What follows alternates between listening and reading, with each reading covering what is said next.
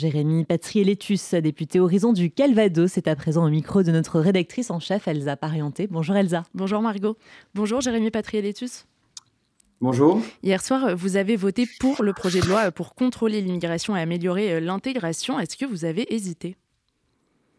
Non, euh, je n'ai pas hésité parce que la position du groupe Horizon a toujours été de dire qu'il fallait un texte euh, sur l'immigration dans notre pays et que nous souhaitions voter en responsabilité euh, ce texte qui répond à une préoccupation majeure des, des Français.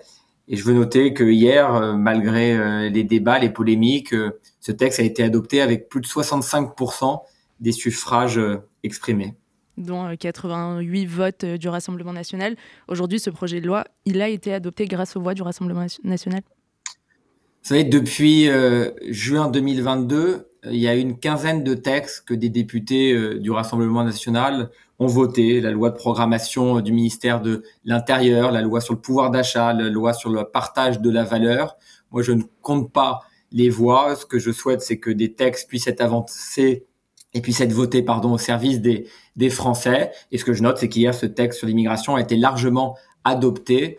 Et si on commence à compter comme ça, je vous le redis, il y a plus d'une quinzaine de textes depuis euh, juin 2022 qui ont été adoptés par euh, les voix des oppositions au-delà euh, de ces votes, il y a le contenu de la version euh, finale du texte qui a euh, évolué depuis son dépôt par le gouvernement. Il figure maintenant l'obligation de dépôt d'une caution pour obtenir un visa étudiant, l'affaiblissement du dispositif initial de régularisation des travailleurs étrangers dans les métiers en tension et la restriction du droit du sol. Le RN évoque une victoire idéologique avec l'instauration d'une préférence nationale sur les prestations sociales.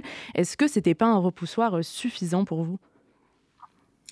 Non, parce que malgré euh, tous les chiffons rouges agités, il faut dire que ce texte permettra euh, de régulariser euh, des immigrés en situation irrégulière qui ont qui travaillent dans un métier en tension. C'est selon les chiffres du ministère de l'Intérieur plus de 10 000 régularisations possibles pour des personnes qui ont un métier en tension. C'est la fin de la possibilité de pouvoir avoir des jeunes enfermés dans des centres de rétention. Donc il y a des mesures ici d'équilibre des mesures qui valorisent euh, le travail des personnes euh, immigrées. Euh, il y a des mesures qui valorisent leur intégration. Et à côté de ça, il y a effectivement des mesures qui durcissent, qui durcissent la répression contre les immigrés délinquants, puisque ce texte permettra, là encore, selon les chiffres du ministère de l'Intérieur, de pouvoir expulser 4000 délinquants étrangers qui aujourd'hui, et il faut quand même le rappeler, avec les lois et les règlements en vigueur, ne peuvent pas être expulsés je vous donne un exemple, il a été cité à de nombreuses reprises, mais une personne qui commettrait un acte terroriste parce qu'elle serait entrée sur le sol français avant ses 13 ans ne pourrait pas être euh, expulsée. Donc c'est à ce sentiment d'impunité que nous mettons fin. Est-ce que euh, le texte pourrait être retoqué euh, par le Conseil constitutionnel? A priori, oui, parce que Gérald Darmanin l'a évoqué lui-même. Est-ce que le message, quelque part, c'est que le politique n'est plus en état de faire barrage au Rassemblement national et que vous comptez sur les institutions pour le faire?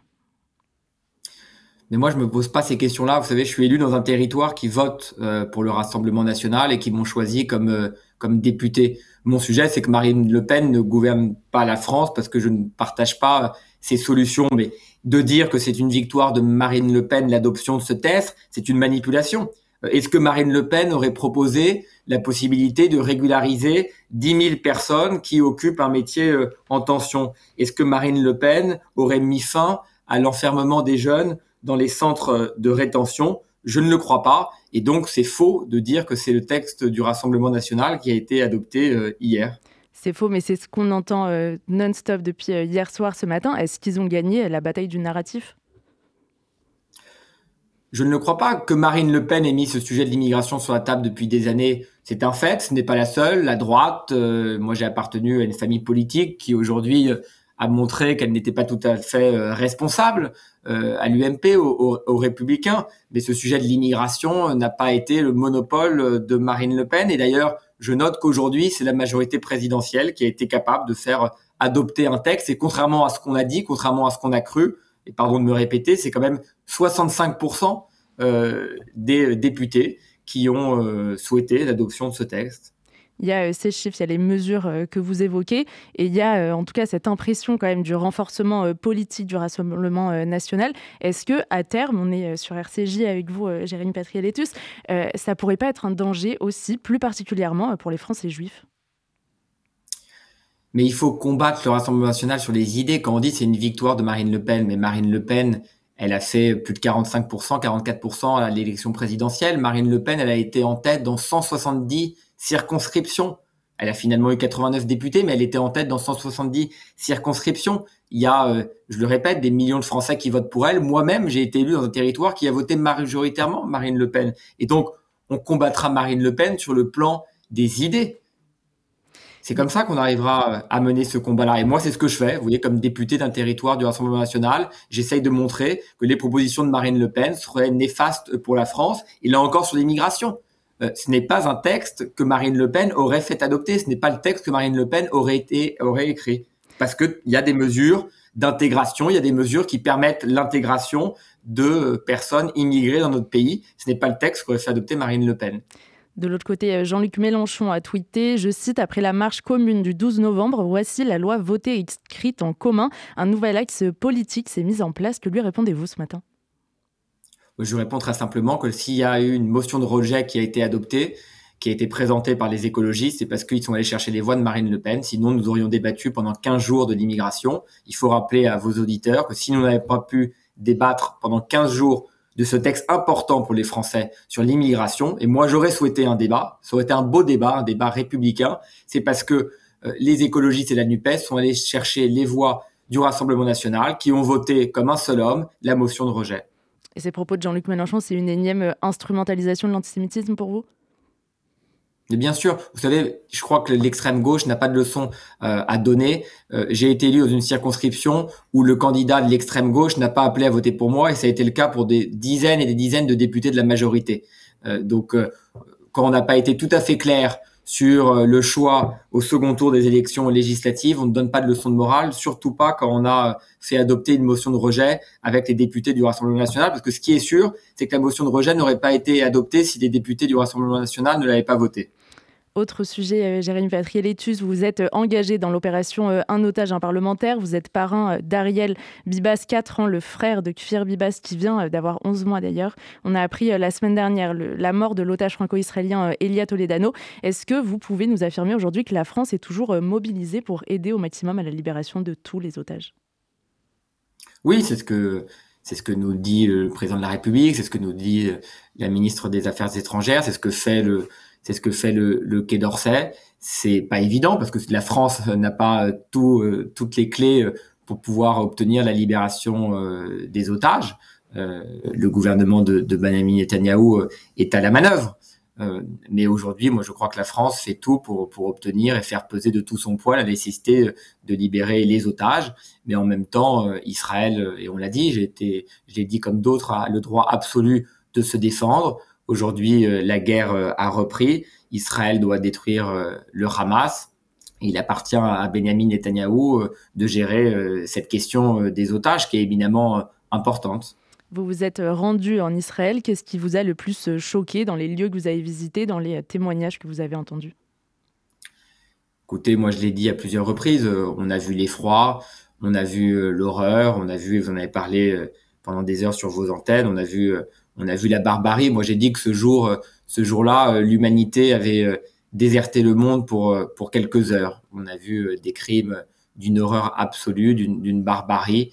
le retour à Paris d'ailleurs a été difficile. Vous savez quand on entend, quand vous êtes témoin de la barbarie, de l'horreur absolue et que vous entendez des députés d'extrême gauche vous expliquer que ce qui s'est passé après tout, c'est de la résistance, que ces victimes sont des mauvaises victimes parce que c'est des victimes israéliennes, que ce sont des mauvais otages, parce que ce sont des otages euh, d'un pays qu'ils détestent. C'est dur.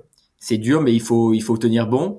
Il faut tenir bon. Euh, il y a euh, une grande partie des députés et du pays qui sont aux côtés d'Israël, et moi, c'est ça que je veux noter. Pour finir, il y a aussi euh, l'importation d'une haine antisémite depuis euh, plus de deux mois maintenant. Vous siégez au sein de la commission euh, culture et éducation de l'Assemblée. Est-ce que l'école a les moyens de lutter contre ces actes, propos, parfois harcèlement antisémite qui se sont multipliés ces derniers temps? L'école, elle doit pas faiblir. Et moi, je note que Gabriel Attal n'a rien laissé passer et je veux le saluer. On est toujours prompt à critiquer les uns et les autres. Moi, ce que j'ai vu, c'est une fermeté absolue. J'ai vu une ministre de l'enseignement supérieur euh, dire clairement les choses, que l'antisémitisme n'avait pas sa place euh, dans les établissements d'enseignement supérieur, dans les universités. Le ministre dire que l'antisémitisme n'avait pas sa place dans la République. Moi, j'ai vu une fermeté absolue du gouvernement qui, je crois, a été saluée par, euh, de manière assez, euh, assez euh, unanime. Il faut être ferme. je travaille moi-même à une proposition de loi pour essayer de renforcer encore l'arsenal législatif pour lutter contre l'antisémitisme. Il faut rien céder, il faut combattre. C'est un combat difficile, c'est un combat assidieux avec le rôle des, des réseaux sociaux, mais l'antisémitisme, c'est un poison pour notre République. Et vous savez, je le dis souvent, on s'en prend d'abord aux juifs, puis aux enseignants, et puis ensuite on s'en prend à tout le pays.